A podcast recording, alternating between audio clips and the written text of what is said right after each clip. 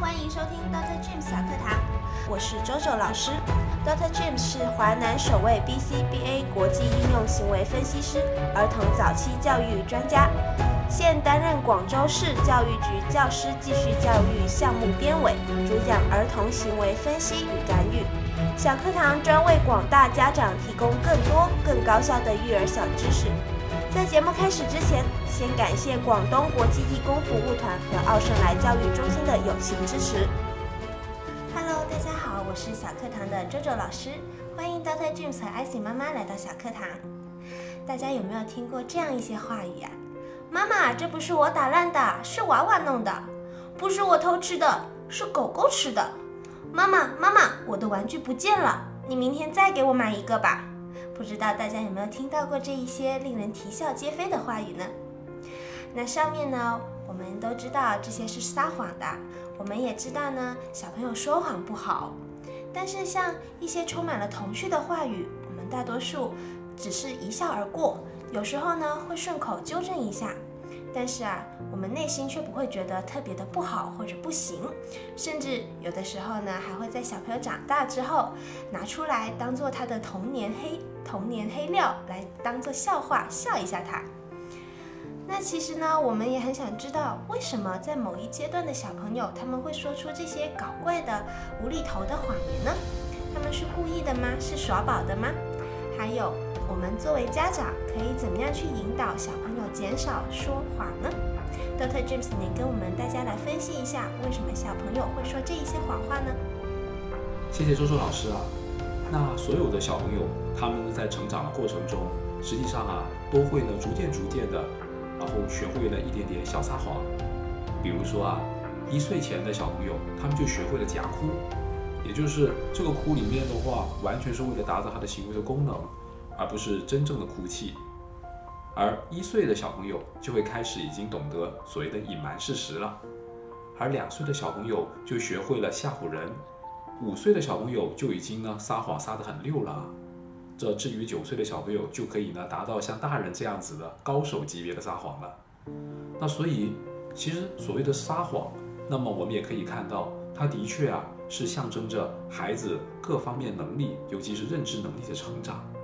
那如果我们的小朋友在认知还有社会技能方面，他们都有所成长的时候，那么他都会用谎言来达到自己各种的行为功能的。艾希妈妈，你们家的女儿也会有这些情况吗？哎，我们家的孩子啊，他也是会说谎的。我个人的看法是呢，当孩子说谎的时候啊，我们要具体分析他们说谎的原因，了解清楚之后再对应处理。对于两三岁的孩子来说啊，有时候他们说谎，其实是有可能孩子还不能区分事实和想象这一个事情，就是这一个事到底是他想象出来的，还是真实发生的。在我女儿两岁多的时候啊，一次上早教课，老师告诉我有个男生咬了她的手，留了牙齿痕。回来的时候，我女儿也有告诉我，男孩子咬了她哪里，怎么咬的。过了两天，我女儿突然又跟我说，今天那一个男孩又咬她了，她手疼。看了一下，她的手没有被咬过的痕迹，我就。问了老师，老师说今天他们两个人没什么交集呀，没有看到他们有肢体上的接触或者哭闹。那到了周末，我们在外面玩的时候，女儿突然又跟我说了，今天男孩又咬她了。那其实这一天是没有上课的。她说这一个话的时候呢，也是很认真的，也很认真的跟我们展示了之前男孩咬他的地方。我就跟她确认。是今天咬的吗？怎么咬的？他都一一展示给我看了。那到这里我就明白了，女儿她应该是被咬之后把这个事情记住了，后来到了某一天又想了起来，但是她分不清是今天某个时间发生的，还是过去某个时间发生的。我就跟女儿说：“哦，但是今天不用上课，我们没有看到他哦。你是想起了上次他在课室咬你了吗？”女儿就一脸困惑，似懂非懂的说：“是啊，他要抢我的小鱼，咬了我这里。哦，妈妈知道了，他咬人是不对的，老师跟他说了，不能再咬人了。今天没有上课，他不是今天咬你的。但如果下次有人咬你的话，你也可以跟妈妈说。那对于孩子这一类的谎言呢、这里的谎言我是加了双引号的，我一般就引导孩子关注回事实、实际情况是怎么样的，但我们也不会过多的纠结在这里，就会转移注意力，再去做其他的事情。那对于大一点的孩子，三四岁以上了，孩子说谎可能是害怕被批评。昨天我下班回到家，看到客厅入口散落了一些乐高，还有一支没有笔套的笔。女儿正坐在饭桌上吃饭，我就大概猜到了，应该是她幼儿园放学回来了，玩了一会儿玩具，画了一会儿画，然后就被奶奶叫去吃饭了。我就问，为什么路中间会有一支笔呀？我女儿立刻就说，不是我放的。奶奶就接上话了，说是我女儿刚才。回来之后拿了一堆东西出来，然后随地一一扔，之后就没有再捡起来了。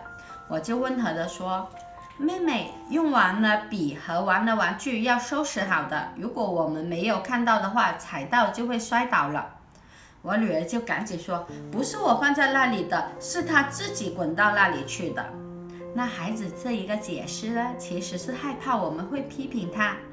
这时候，如果拆穿了他说谎，或者揪着笔是怎么滚到那里去的，其实没有太大的意义。我就顺着他的话说，那我们看到他滚到中间了，就要帮忙捡起来哦。女儿就回答说：“我今天看到了，我不会不捡的，我等一下捡。妈妈，我在吃饭。”其实这时候我觉得，嗯，主要的问题已经解决了，就回答说。哦，好的，那我们说好，以后谁看到了都要先捡起来，以防有人不小心踩到。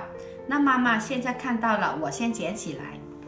那在类似的这一些事情上呢，孩子有时候是不小心犯了一些小错误，不是他的本意，他可能也没有意识到说谎掩盖行为是不好的，他其实是希望事情没有发生。那我一般也不会纠结他说谎的这一个问题，而是关注错误发生之后怎么处理，就是弱化说谎的事情，不给孩子贴上你又说谎这样的标签，就强化他说真话，然后一起解决问题的行为，这样孩子慢慢就会养成了犯错误了。更重要的是，先妥善处理问题，而不是说想办法说谎忽悠过去。也有一个原因啊，孩子说谎是为了达到某种目的。例如啊，有时候我女儿正在玩玩具，我们切了水果或者买了东西回来，她会立刻跑过来要吃。问她：“你洗手了吗？”有时候心急，她就说：“我洗手了，洗手了。”伸手就要拿。其实我们有看到她没有洗手。这种情况下呢，她谎称洗手，更多的是心急，想要方便、更快的获得她想要的东西。这时候我的处理办法法是：真的吗？妈妈有看到，好像没有哦。手脏了，吃东西可能会肚子疼。我和你一起去洗吧，妈妈也要去洗手。这时候呢，他一般都会很爽快的说好，然后就去洗手盘里面自己去洗手了。那对于这一种有目的的说谎，我一般就会引导他。我希望你和我说真话，妈妈不会批评你或者惩罚你，然后我们再关注怎么把事情做好。那谢谢艾喜妈妈。那刚刚呢，艾喜妈妈跟我们讲到的一个很关键的点啊，就是在于，如果小朋友说谎，那我们切记不要将说谎这个行为作为我们主要的行为干预的目标。那么这个时候呢，我们反观呢，应该是看看说谎的话，小朋友到底是为了达到哪一种行为的功能啊？那么按照我们之前行为分析一直讲的，行为的功能的话，无非就是获得物品、获得注意力、逃避任务，还有自动增强。那于是乎，比如像刚刚小朋友的话，为了心急是吧，能够快点的吃到葡萄干，那于是说自己的手已经洗过了。那这里的话，其实小朋友的说谎的行为只是为了获得一个葡萄干，而且是能够呢尽快的获得逃避洗手的任务。那因此，我们从正面管教的角度，那么就应该的话呢，循循善诱的跟孩子啊，将小朋友是吧行为的功能把它区分开来，让小朋友能够呢像刚刚艾喜妈妈那样子啊，是一个用更好的一个方法，然后呢达到自己的目标。嗯，谢谢艾喜妈妈的分享和 Doctor James 的补充。那其实呢，我有一个很，我小时候啊有一个疑惑，就是说谎到底是可以还是不可以的？因为呢。呃，我从小时候开始啊，慢慢一点说谎，从开始会说谎呢，其实是逗爸爸妈妈玩的。那他们看出我的企图，那也会很配合我，一起笑，一起开心。但是啊，当我做错事情的时候，我就会嗯用嬉皮笑脸呐，说一点小谎啊，试图逗笑爸爸妈妈的时候，他们就会开始生气了，就说不能说谎啊，说谎是不好的，反而会变得更生气了。所以我就分不清楚。这个说谎是可以还是不可以？对啊，刚刚周周老师呢跟我们讲到啊，那实际上呢，我们也可以用三个篮子理论来进行分类。那比如说，如果呢这个谎言呢涉及到的是小朋友偷钱，又或者说小朋友然后呢在街上面或者同班里面打了别的同学，好，那这个时候的话，小朋友通过啊说谎，然后呢避免惩罚，那这一种的话呢就必须要在强制篮子里面，也就是强制他是要要去干预的。而不能够说任之由之。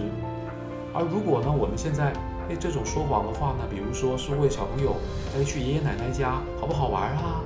又或者说奶奶做的饭菜好不好吃啊？那这个时候小朋友说哎好玩啊好吃啊，可能有时候的确是一些白色的小谎言呐。那这个时候我们就可以用自由的篮子来处理。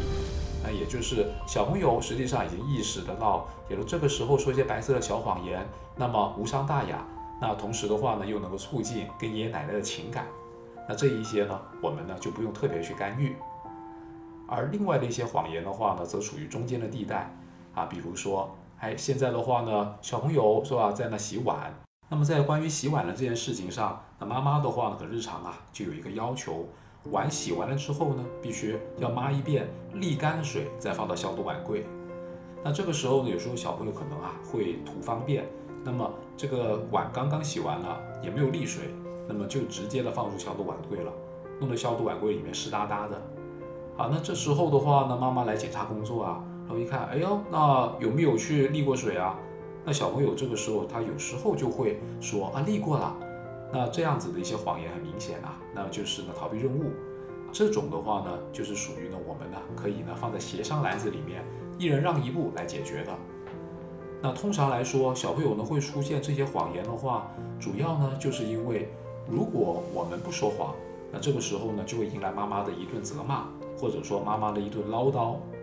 那这样子呢，小朋友呢获得了一种惩罚，那于是可能就会想啊，如果是吧，要不然我就按照妈妈说的，每次就这样子喽，麻烦点沥沥水啊，抹干净。但是呢，可能会有一些更好的方法是怎么样呢？那就是将我的谎言呢编织得更好，将谎言升级，因为升了级了之后的谎言，往往来说妈妈没发现，那自然事情也就搞定了嘛。那因此，在这一种情况下的话，那在协商篮子要处理，我就让一步，既不能够批评那个谎言，同时的话呢，也不应该呢发现小朋友说谎了之后。那我们呢，就直接的对孩子的那些所谓的不恰当行为进行了劈头盖脑的责骂，而反倒是呢，应该我们要去帮助孩子更好的促进他的替代行为，也就是他正确的行为的产生，或给点鼓励。这个时候，小朋友的话呢，就会逐渐的在这一些领域减少他的谎言了。谢谢 Doctor James 的解答。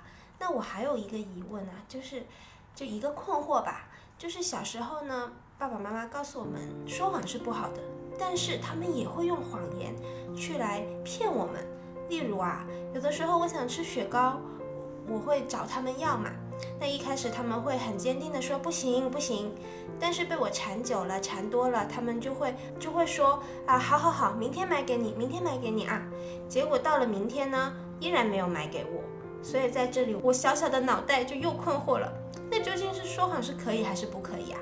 不可以的话，为什么你们还要说谎？如果可以，为什么在我说谎的时候你们要生气，不允许我说谎呢？啊，那周周老师这个提的很好的问题啊，实际上也就是关于说谎这一个事情，到底它是对还是错？它真的是要看呢，我们对应的事件到底是什么。那么另外的话，爸爸妈妈呢，实际上呢，要求孩子呀，一定要说诚实话，那不说谎。